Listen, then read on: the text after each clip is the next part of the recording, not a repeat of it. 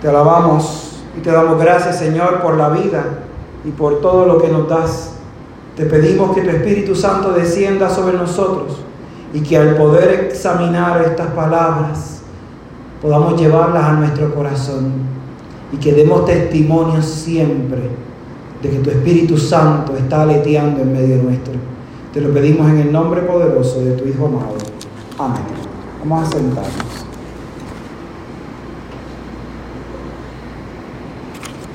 Para los que nos escuchen después, estamos meditando las lecturas.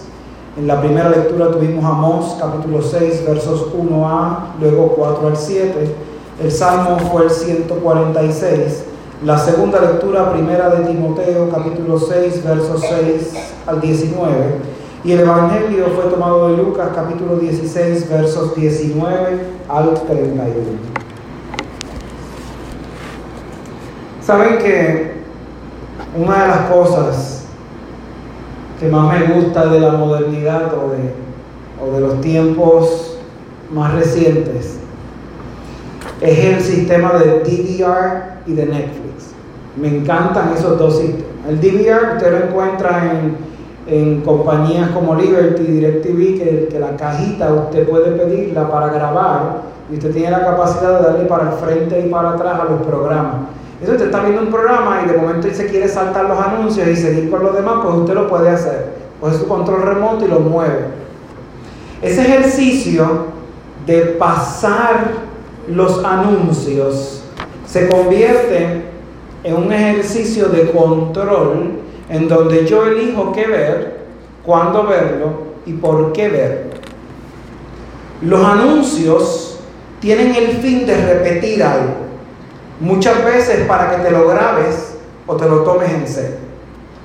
¿Se acuerdan del anuncio que había en el cine en Puerto Rico por mucho tiempo, Los colores de mi tierra? Que era como un himno nacional, tú tienes que llegar al cine, escuchar eso, poner la mano en el corazón porque era, era parte de ir al cine.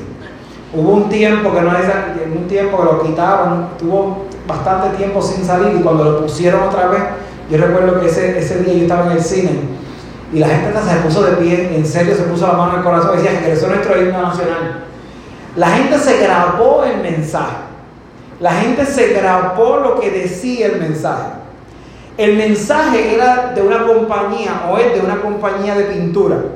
Pero entonces la compañía de pintura enlazaba el sentimiento patrio, el sentimiento de nuestra tierra con su marca, y lo que se nos grababa en nuestra cabeza era lo importante de usar esa marca, porque al usar esa marca estábamos apoyando a nuestra patria, a nuestra gente, a nuestra economía. Los anuncios también tienen la capacidad de repetirnos lo mismo muchas veces para que nuestra mente pueda ser manipulada o cambiada. Solamente los anuncios no encontramos, no encontramos solamente sobre los anuncios. Las señales de tránsito están puestas en todas partes, en todo el mundo. No importa donde usted vaya, usted se va a encontrar señales de tránsito de algún tipo. Usted puede encontrarse señales de velocidad, salidas, direcciones, pares, diferentes señales que al final del día permiten que usted pueda ser guiado. Esas señales se las dan a ustedes en la licencia de conducir. Y no importa que usted tiene que pasar un examen, como quiera, el gobierno se empeña y exige que usted vea las mismas señales por el resto de su vida para que usted se acuerde que eso es lo que dice la ley. El acto de repetición es un acto importante en nuestras vidas. Se supone que si yo repito las tablas de multiplicar muchas veces, la consecuencia final sea que usted se aprenda las tablas de multiplicar. Si usted, mi mamá me repitió muchas veces en la vida, desde que yo era chiquito, que yo era lindo. Así que yo me lo cogí muy a pecho y soy el pastor más joven y más lindo de la iglesia luterana en Puerto Rico. Así que repetir tiene una consecuencia directa.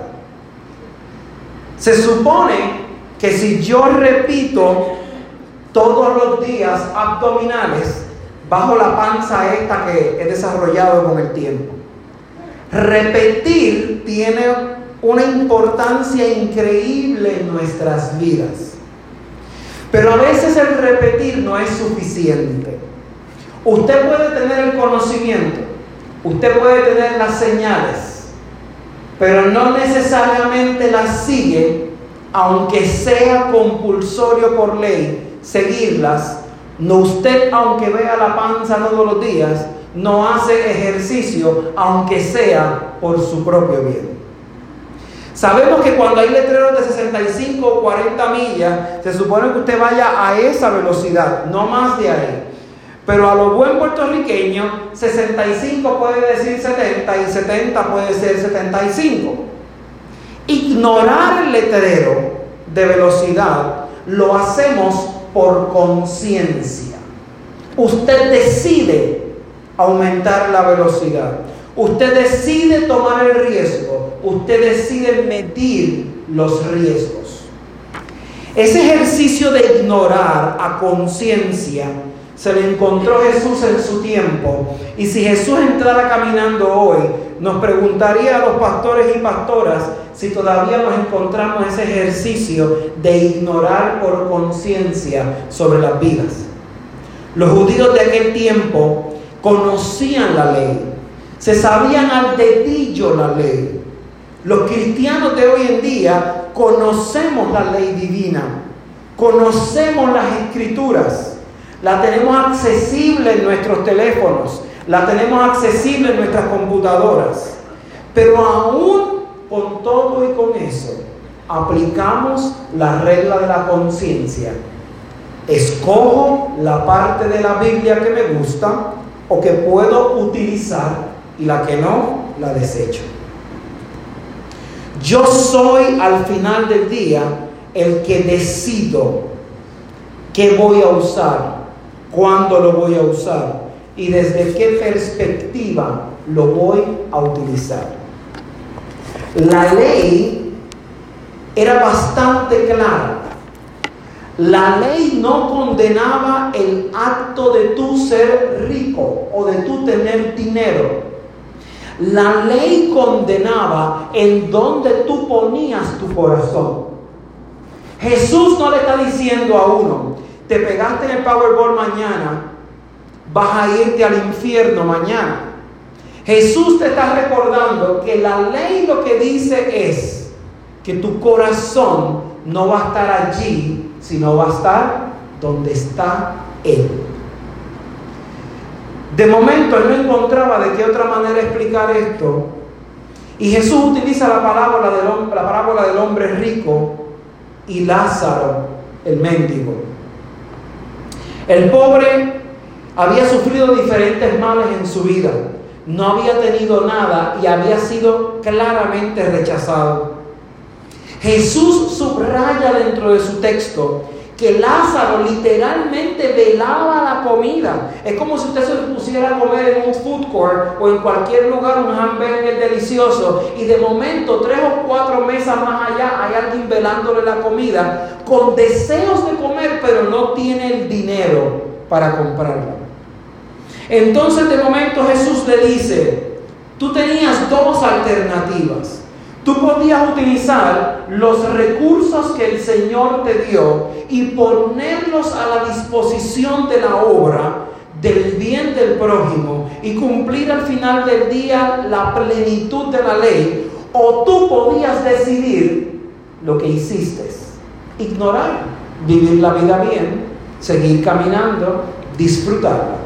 Entonces Jesús, dentro de los pocos textos en donde Jesús está recalcando que sí Dios es misericordioso, pero va a aplicar la justicia, porque la misericordia es la consecuencia de mi confesión de Jesús como mi Señor y Salvador.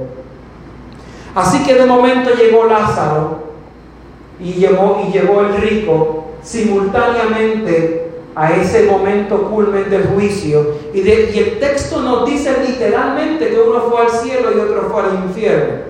Y desde el infierno, este hombre está suplicando que por lo menos un dedo mojado en agua en la punta de la lengua para calmar el incendio que está viviendo.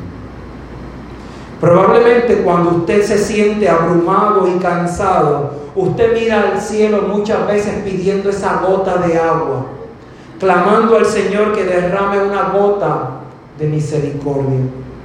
Entonces Jesús pone al padre Abraham, quizás como la persona mala de la película, diciéndole, no, tú pudiste elegir. Tenías todas las herramientas para hacer lo correcto. Conocías la ley, sabías los detalles, pero tú elegiste. No importa por qué, tú elegiste el dinero. Tú elegiste abandonar lo que decía la ley. No, repito, no era el ejercicio de ponerse en la posición de Lázaro, sino que mis recursos podían ayudar a Lázaro a tener una vida más digna. En un momento en la historia criticaron a la Madre Teresa de Calcuta porque la Madre Teresa trataba de abrir lugares para que la gente muriese con dignidad y no le ofrecía toda la atención médica posible. Ella respondía, yo lo llevaba al hospital, pero si el hospital los desahuciaba, ella no quería que murieran en la calle. Ella aplicó el precepto de esta parábola. Ella buscó los recursos de las riquezas del mundo para que las personas que ya estaban destinadas a morir muriesen con dignidad. La dignidad es un tema de debate constante en nuestras vidas. Para lo que, lo que yo defino como digno no necesariamente es digno para otra persona. A la Madre Teresa le parecía digno que los seres humanos muriesen en un lecho acompañados. Para otros eso no importa. Para algunos es digno que los deambulantes estén en un refugio mientras pasa la tormenta. Pero tan pronto pasa la tormenta, hay que desecharlos a la calle, que se las resuelvan como puedan. El ejercicio de la vara de la dignidad la establecemos nosotros y no la ley de Dios. Y aunque la ley sí nos da unos parámetros, el amor nos da unos parámetros. Nosotros establecemos qué queremos hacer. Entonces, el, rico le pide a Abraham, está bien, ya yo me condené, como yo amo a mi gente, mándalos a donde mi gente, mándales una señal para que cambien. Y Jesús con la parábola podía sonar frío. Es que ya ustedes tienen a Moisés. Ya ustedes tienen a los profetas. Si Jesús estuviese en nuestro tiempo, nos diría, y es que ya ustedes tuvieron las escrituras, el Nuevo Testamento, los apóstoles y montones de personas que han dado testimonio constantemente de lo que es el amor de Cristo, de lo que es el verdadero amor, lo que necesitamos para transformar nuestras vidas. Entonces el verso 31 le dice, si no oyen a Moisés y a los profetas, tampoco se persuadirán, aunque algunos se levantaren de los muertos. Esa frase de la parábola denota una frustración. La misma frustración que podemos sentir los pastores y pastoras cuando estamos predicando en el medio del desierto y sentimos que no nos escuchan. Que probablemente saben que estamos hablando algo importante, pero yo no necesito que tú me ratifiques que lo que yo estoy predicando está bien o mal. Yo lo que yo quiero es que lo que yo estoy predicando, pastor o pastora, sea que el amor que yo transmito o que intento transmitir, lo asumamos y caminemos con él. Si yo logro que varias personas caminen varias ovejas caminen dentro de ese precepto del amor, mi frustración no va a ser tan grande porque voy a poder entender que hay más recursos a la disposición del reino. Pero la frustración no es imposible. Muchas veces la frustración llega a nosotros porque nosotros queremos hacer más. Queremos tratar de dar la milla extra con el fin de que todos conozcan lo que mi corazón conoció en su momento. A un Dios que derramó amor y bendición. Fíjense lo que dice al final de la jornada, la segunda lectura. La segunda lectura comienza subrayando en el verso 10 que la raíz de todos los males es el amor al dinero, el amor a los bienes materiales, porque codiciamos, se nos extravía la fe, se nos extravía la esperanza, se nos extravía nuestro norte. Nosotros pensamos que poniendo nuestro corazón y nuestra mente en una pareja, en la comida, en el dinero, en la casa, en un auto, al final de la jornada me va a llenar. Pero Jesús en el medio del siglo XXI nos está gritando y nos está exigiendo, yo quiero algo más de ustedes. No me puedo conformar con la iglesia una vez a la semana. No me puedo conformar con llamarme cristiano porque me bautizaron en las aguas. Sino que para que yo sea tatuado en mi corazón con el nombre de ser cristiano, yo necesito exigirme un poco más. Entonces nos manda en el verso 11 en adelante a ir a dar la pelea, la buena batalla de la fe. Echar mano a la vida eterna. El empuje que le da Pablo a este texto es que nosotros seamos responsables de lo que estamos haciendo. Nosotros no podemos seguir pasando nuestra vida ignorando los letreros que Dios nos está dando. Nosotros no podemos seguir viviendo nuestra vida ignorando los signos que nuestro cuerpo nos está dando. Hay un momento en donde uno tiene que asumir Usted puede pensar que en su relación las cosas van bien y el amor va a ser como un chicle pegando todas las cosas todos los días. Pero si usted no lee los signos, su relación puede ser lastimada.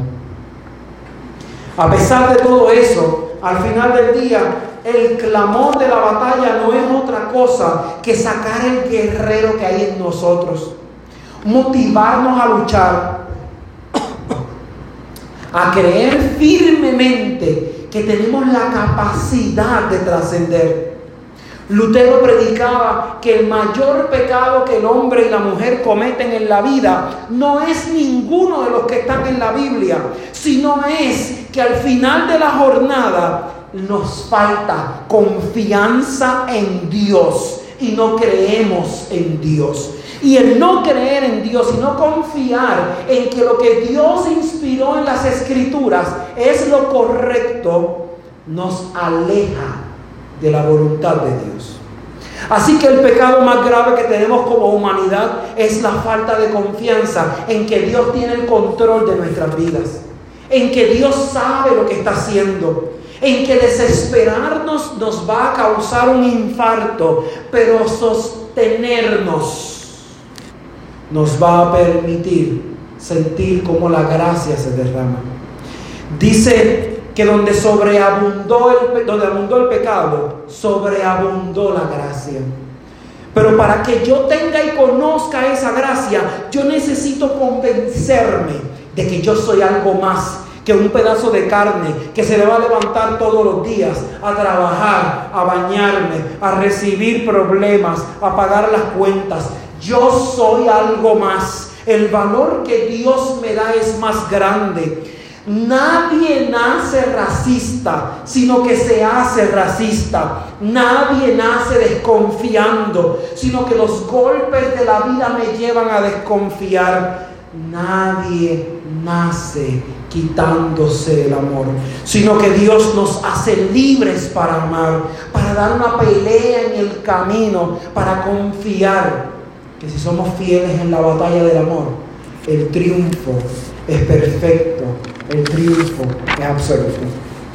Termino con estas palabras de Nelson Mandela.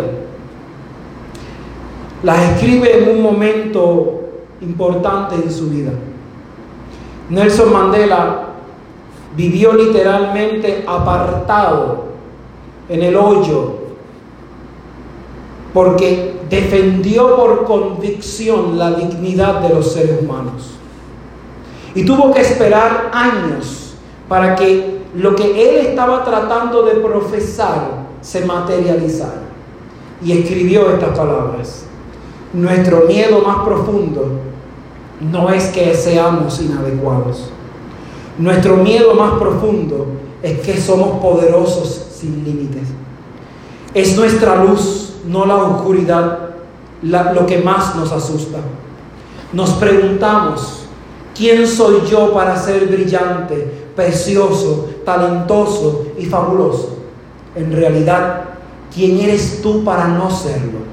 Eres hijo del universo, eres hijo de Dios. El hecho de jugar a ser pequeño no sirve al mundo. No hay nada iluminador en encogerte para que otras personas cerca de ti no se sientan inseguras. Nacemos para hacer manifiesto la gloria del universo que está dentro de nosotros. No solamente alguno de nosotros, está dentro de, todos y cada uno. y mientras dejamos lucir nuestra propia luz, inconscientemente damos permiso a otras personas para hacer lo mismo. Y al liberarnos de nuestro miedo, nuestra presencia automáticamente libera a los demás.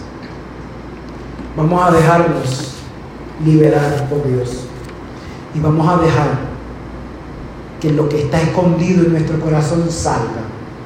Si usted le permite a Dios que lo use según su voluntad, yo le garantizo que el grano de arena que usted aporte va a transformar a una civilización. Que el Señor le bendiga.